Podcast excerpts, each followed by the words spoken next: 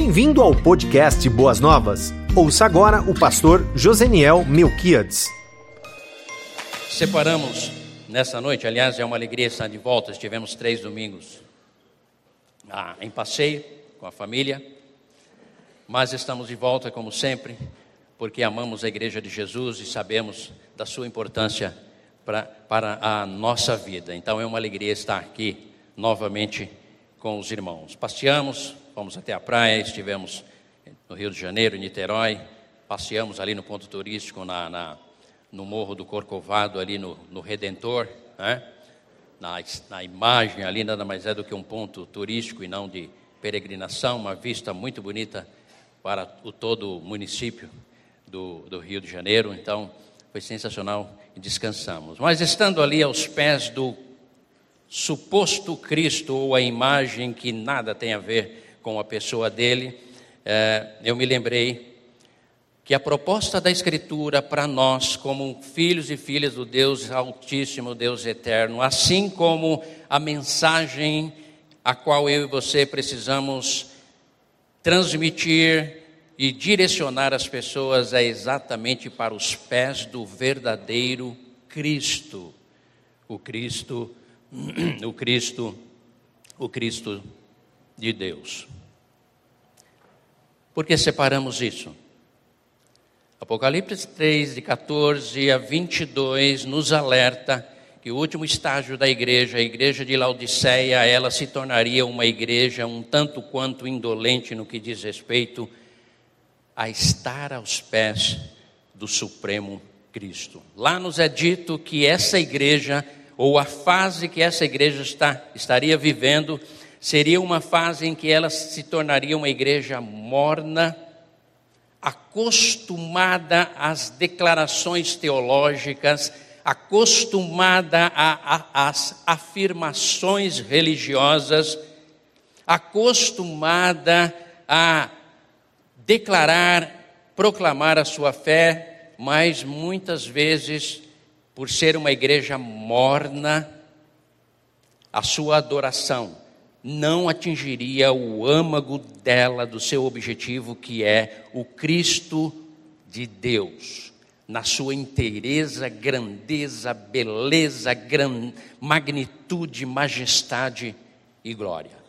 É tão interessante que esse último estágio da igreja, Jesus chega ao ponto de declarar: olha, vocês declaram que são ricos, mas na verdade vocês são pobres, miseráveis e nus. O que vocês precisariam entender é seu estado de miserabilidade e buscar a minha compaixão e sair da soberba e da que os leva à esfera de uma religiosidade inconsistente e nominal. Aí ele declara: Eu que estou à porta e bato. Costumeiramente utilizamos esse texto para reafirmar o convite de Jesus em querer entrar nos corações, mas na verdade, literalmente, o que Jesus declara ali, e que eu e você precisamos cuidar do nosso coração e da nossa mente e da nossa espiritualidade para não incorrermos neste erro.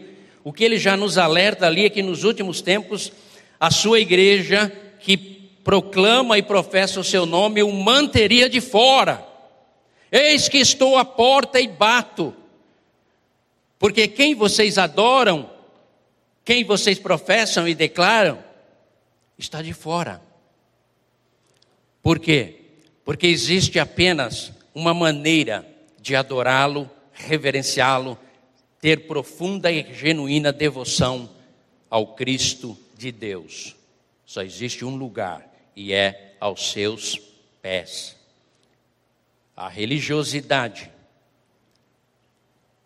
superficial, ela muitas vezes não permite que nós estejamos aos pés genuinamente do Cristo de Deus. Pastor, por que isso acontece? Bom, eu diria que você adora, glorifica, louva e exalta a Deus, tudo isso está atrelado o quanto você conhece a respeito de Deus a respeito do seu Cristo e a respeito de você mesmo ou você mesma.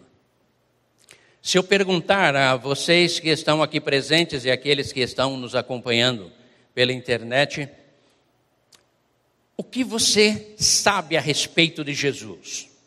O que, o que mais na pessoa de Jesus atrai ou produz entusiasmo à sua vida? Talvez você, no afã da sua espiritualidade, diz tudo, mas de repente pode ser muito pouco ou quase nada. Desde que eu conheci Jesus, entreguei a minha vida a Ele, existe um aspecto na pessoa, na vida terrena de Jesus, durante o seu ministério aqui na terra, que sempre chamou muito, muito a minha atenção.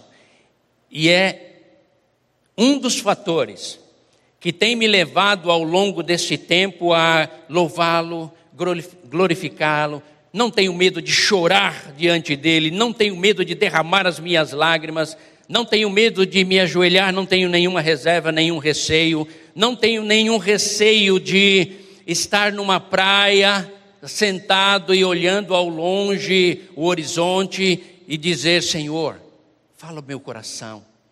A tua presença ela é tão gloriosa, tão majestosa, ela é tão magnífica. A religiosidade muitas vezes nos impede isso, porque muitas vezes nos ingessa, nos condiciona, nos protocola, cheio de protocolos.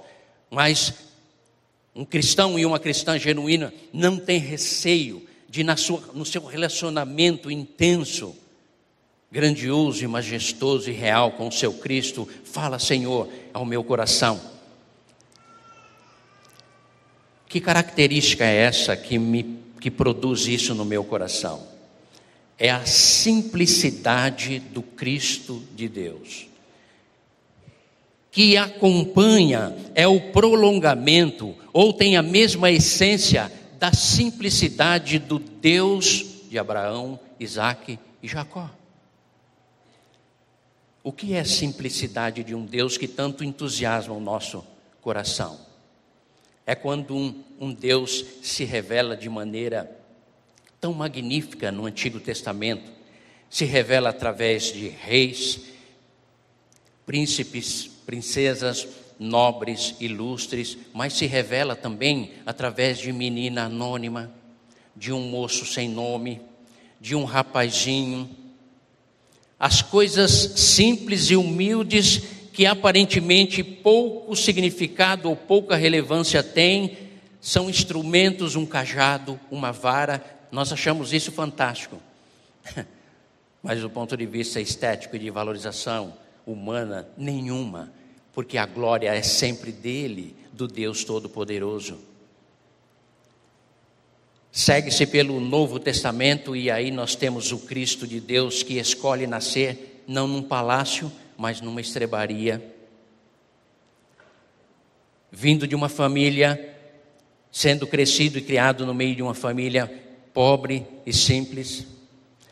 Encontramos o Cristo de Deus, o qual nos convida e daqui a pouco eu vou ler o texto, a estarmos genuinamente o adorando em espírito e em verdade e com inteireza de devoção, fé, pela dignidade do seu ser. Você consegue imaginar o Filho de Deus, o Rei da Glória, Criador e sustentador de todas as coisas, o Messias, tão esperado por Israel, de repente escolhe se revelar a uma mulher samaritana. Dizem que quando vier o Cristo Messias, ele nos ensinará todas as coisas. Sou eu, mulher, que falo contigo. Haviam muitos nobres naquela época que ele poderia se revelar, mas ele, na simplicidade do seu ser,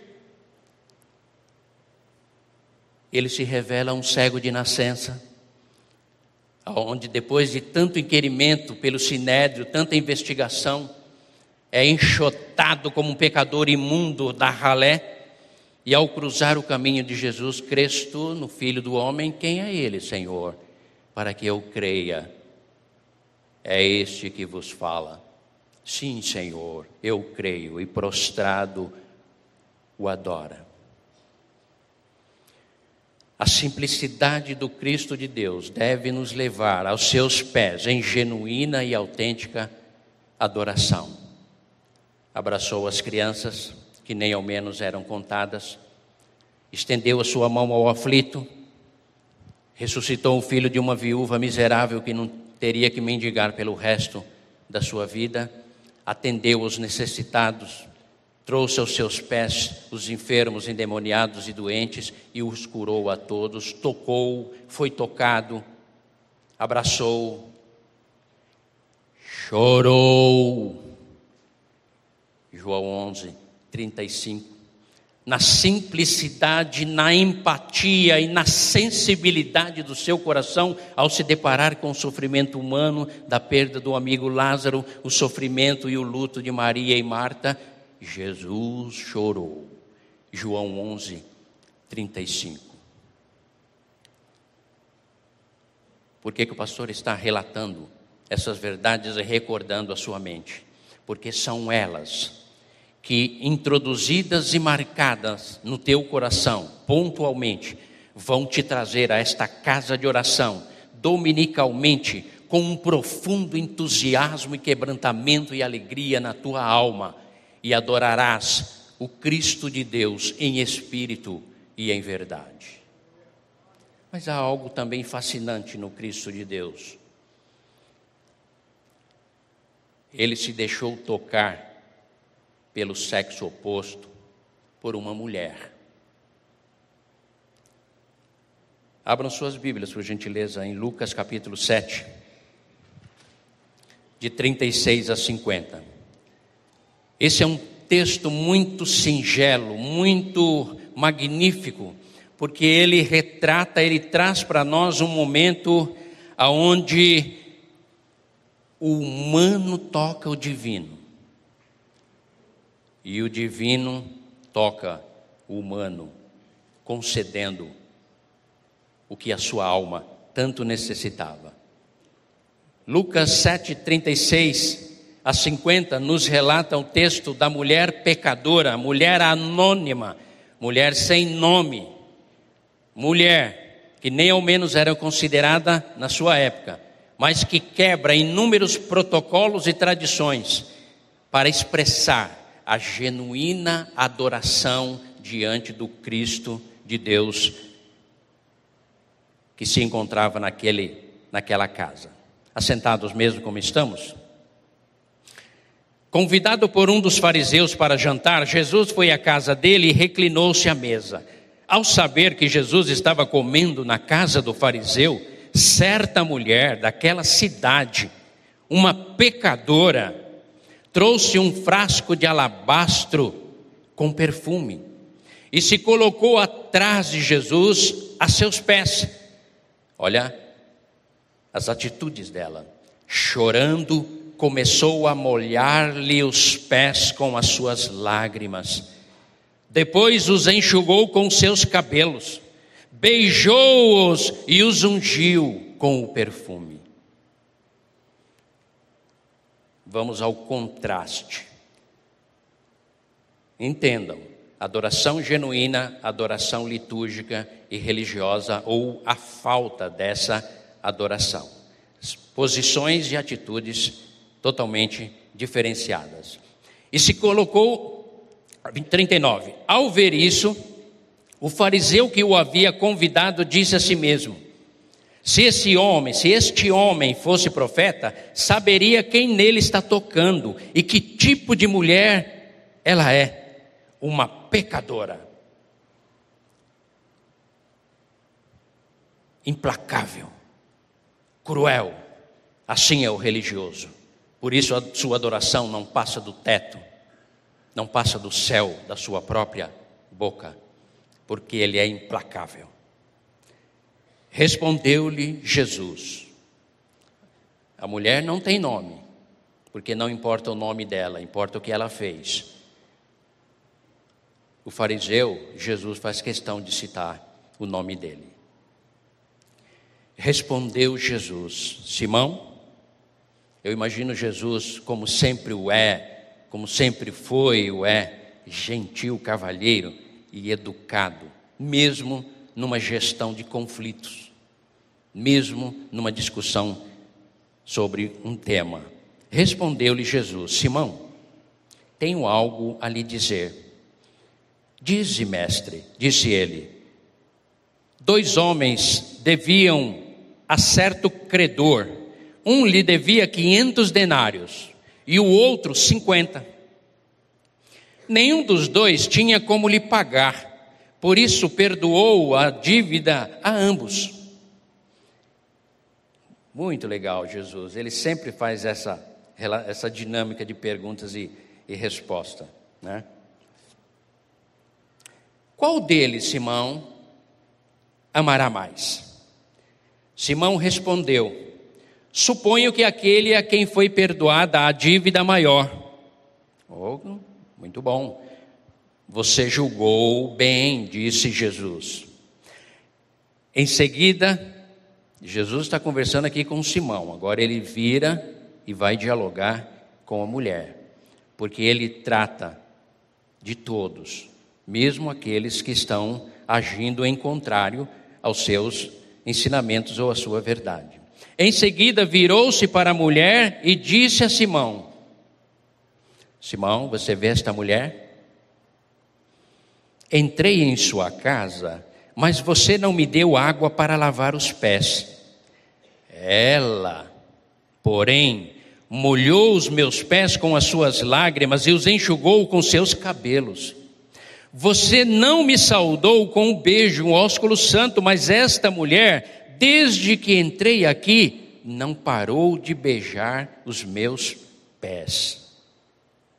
Você, Simão, não ungiu a minha cabeça com óleo, mas ela derramou perfume nos meus pés.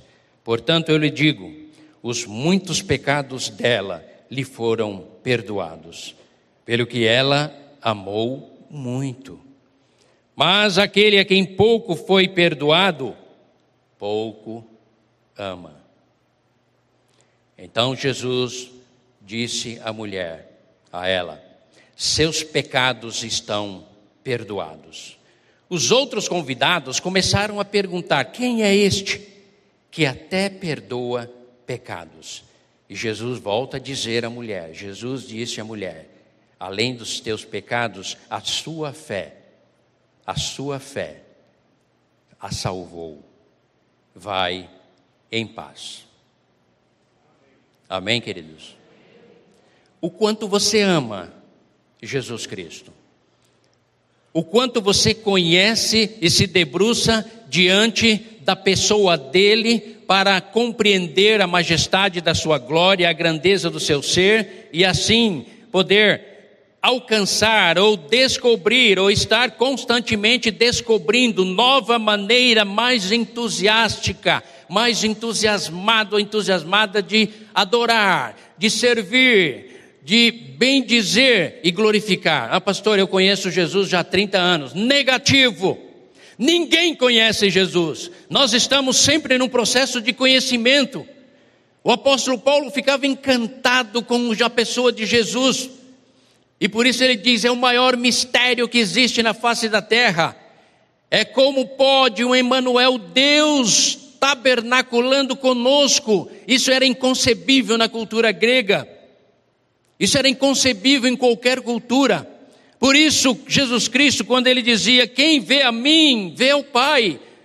Felipe pergunta: Mostra-nos o Pai. Jesus diz: Felipe, você está olhando para mim, você está olhando para o Pai, porque eu e o Pai somos um. Tudo isso é extremamente importante, esse processo crescente no desenvolvimento da fé e do relacionamento com o Cristo de Deus, para que nós possamos adorá-lo, servi-lo e glorificá-lo.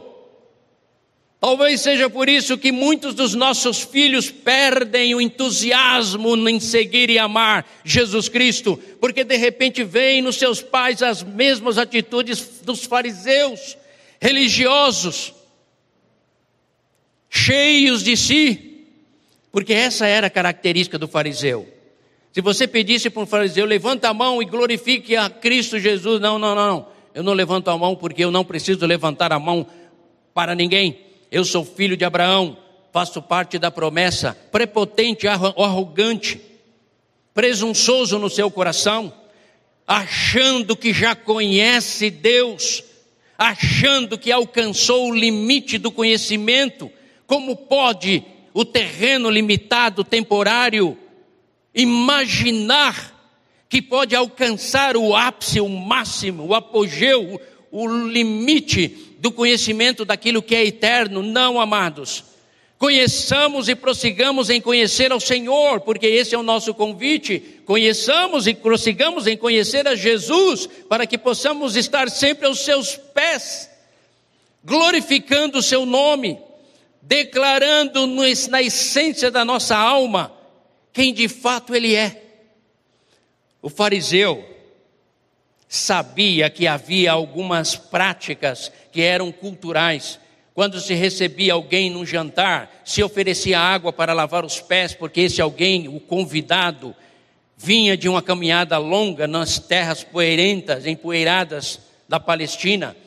E quando ele chegava, se assentava à mesa, não era uma mesa como a nossa, uma mesa baixinha, e ele reclinava sobre uma almofada e os seus pés ficavam para trás, para que pudessem ser lavados, e logo era dado a ordem para o servo mais humilde da casa aquele que Jesus exemplificou-se em João 13, para dizer e nos ensinar não a termos atitudes de humildade, mas a encarnarmos a humildade na sua essência. O fariseu sabia que um convidado ilustre precisava receber o óleo, fosse o óleo de azeite, que era o mais barato, ou o perfume ilustre. Mas, no entanto, a sua religiosidade no seu entender que já conhecia Deus, o impediu de contemplar o divino, o Verbo eterno, o Logos de Deus, que lhe concedeu o privilégio de estar à sua mesa, partilhando do seu jantar. Percebem, amados queridos irmãos e irmãs, como a nossa religiosidade pode nos trair, e ao invés de nos levar Há uma contemplação maior do Cristo de Deus pode nos levar às grandes derrotas pela presunção, pela autoimagem excessiva, autoestima excessiva de cada um de nós. Nada disso o fariseu o fez. Por isso ele foi tratado aqui por Jesus, colocando, fazendo um paralelo entre a atitude dele e a atitude da mulher.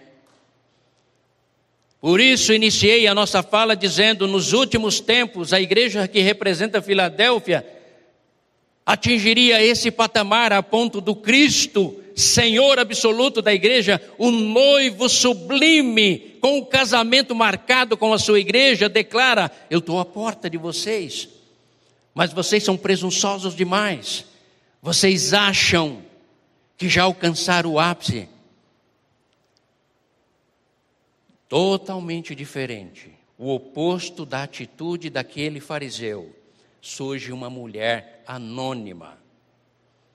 Sabe qual é o meu desejo nessa noite e do Espírito Santo de Deus? Coloque o teu nome no anonimato dessa mulher.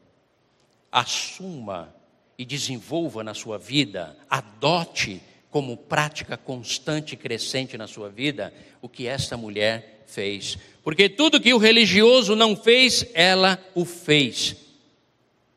Por que ela o fez? E aí Jesus vai contar exatamente uma historinha, uma parábola para exemplificar dos dois devedores que ambos não tinham como pagar. E quem amou mais?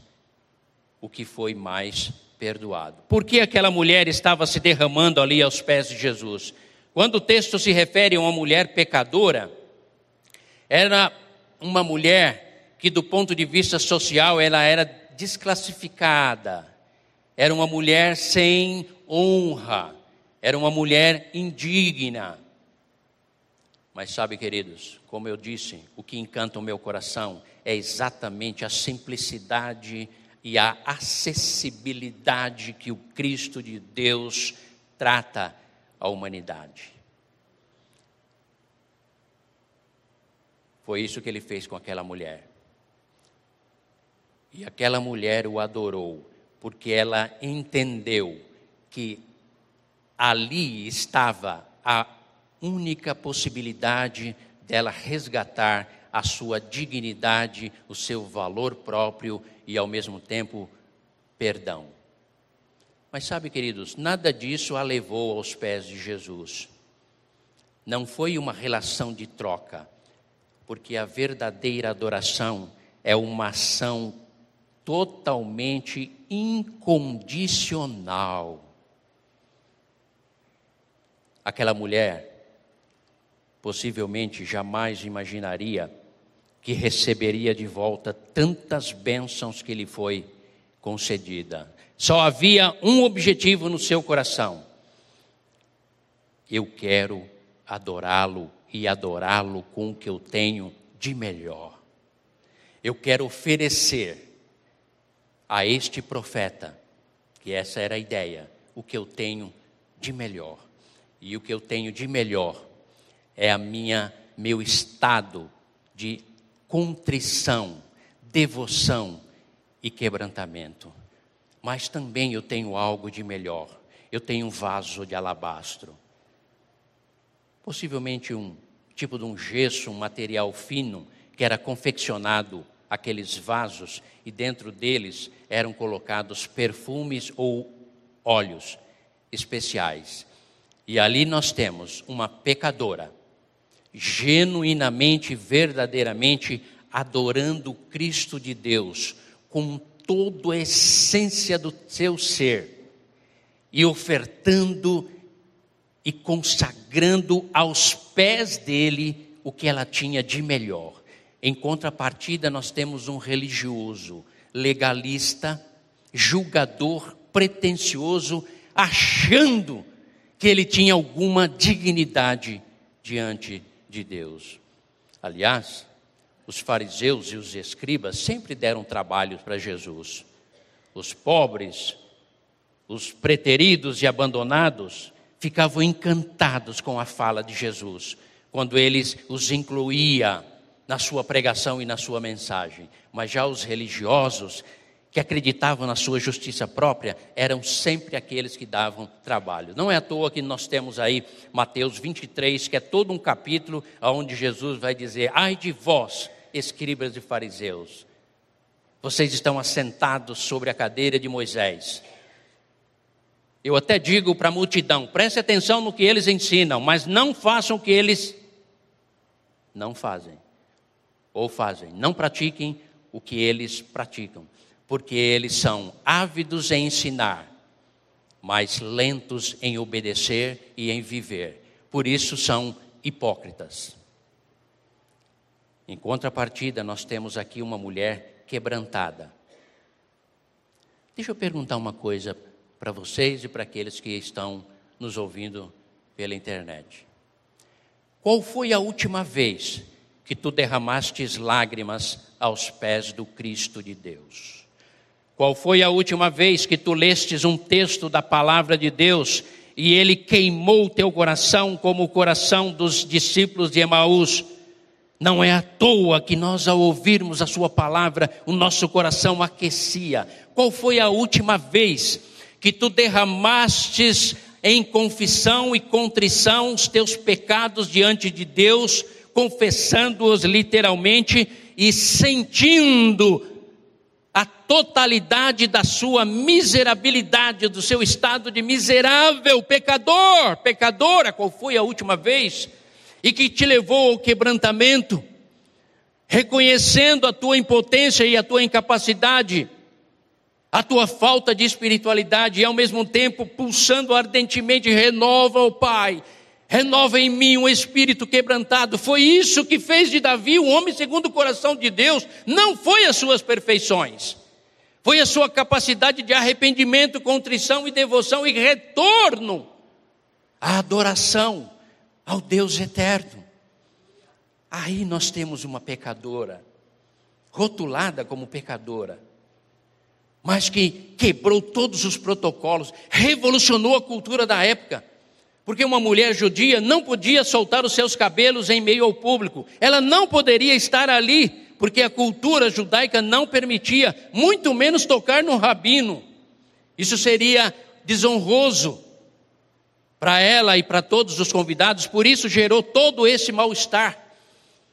Mas o verdadeiro adorador, a verdadeira adoradora, quebra todos os protocolos da aparência e assume uma postura genuína de quebrantamento, arrependimento e contrição e se derrama aos pés do Mestre. Oh Deus Todo-Poderoso, dai-nos o espírito de adoradores em espírito e em verdade, porque é isso que nós precisamos ensinar ao mundo. Brasil, você não precisa apenas de um presidente, você precisa estar aos pés do Cristo de Deus, não o Cristo redentor do Corcovado, mas o Cristo de Deus porque é lá que vem o renovo, é de lá que flui o perdão.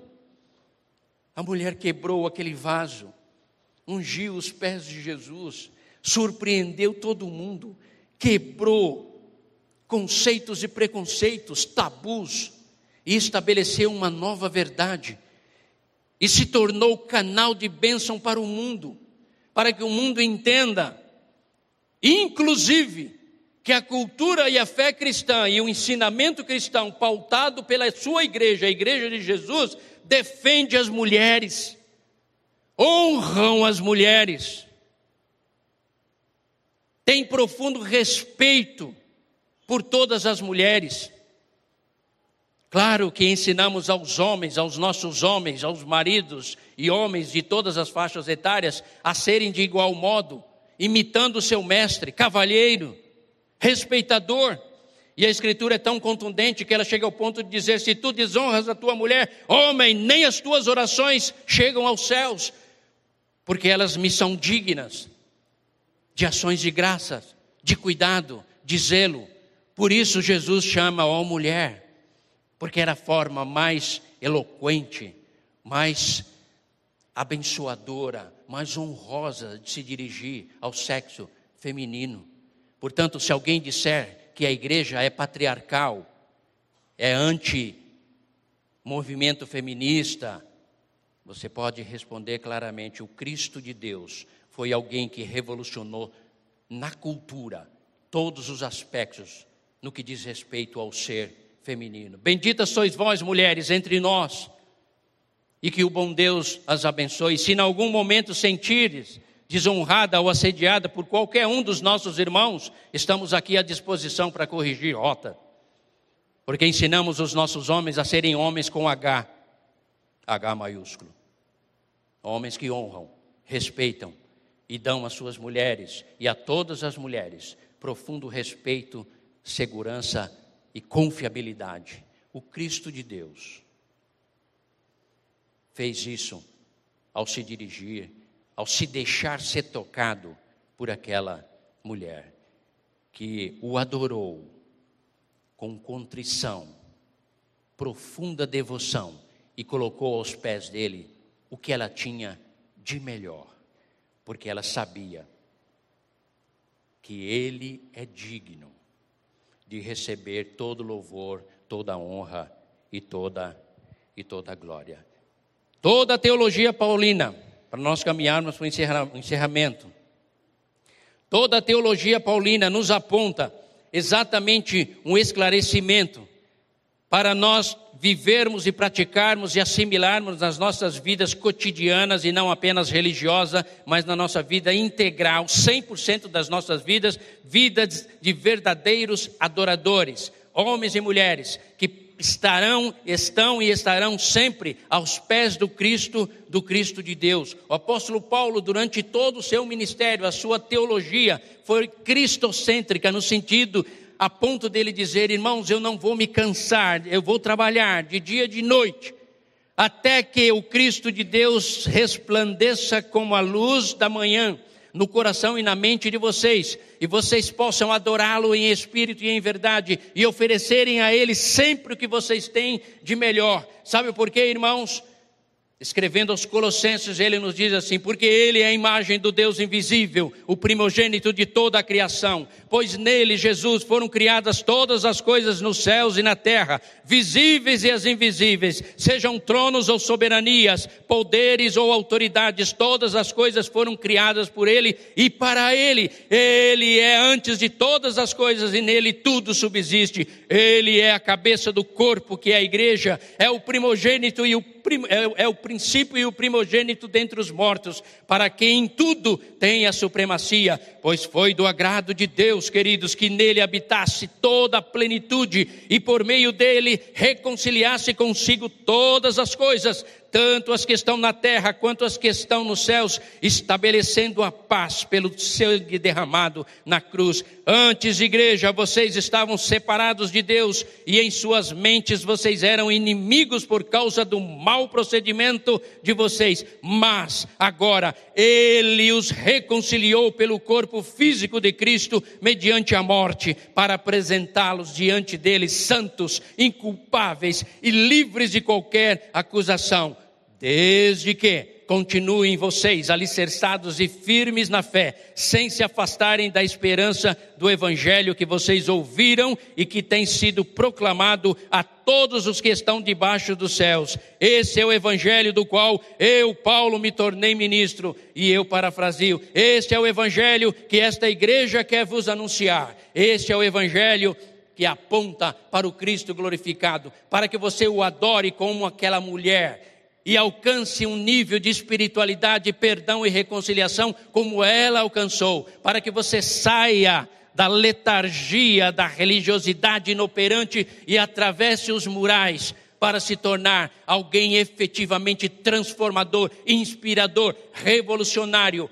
com base no Cristo, no Cristo de Deus. E assim vamos concluindo. Seja assim, queridos, a atitude de vocês, a mesma de Cristo Jesus que, embora sendo Deus, não considerou ser igual a Deus, que ser ao, igual a Deus era algo a qual devia pegar-se, mas esvaziou-se a si mesmo, vindo a ser servo, tornando-se semelhante aos homens, e sendo encontrado em forma humana, humilhou-se a si mesmo e foi obediente até a morte e morte de cruz. Por isso, Deus o exaltou e a mais alta posição e lhe deu um nome que está acima de todo nome, para que o nome de Jesus se dobre todos os joelhos, nos céus, na terra e debaixo da terra, e toda língua confesse que Jesus Cristo é o Senhor, para a glória de Deus Pai. Amém, igreja? É assim que Deus nos convida a glorificarmos o seu nome.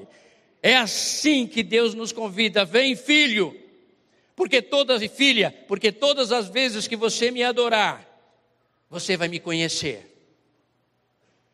Porque um coração quebrantado e contrito, o Senhor não rejeita. Ele se revela.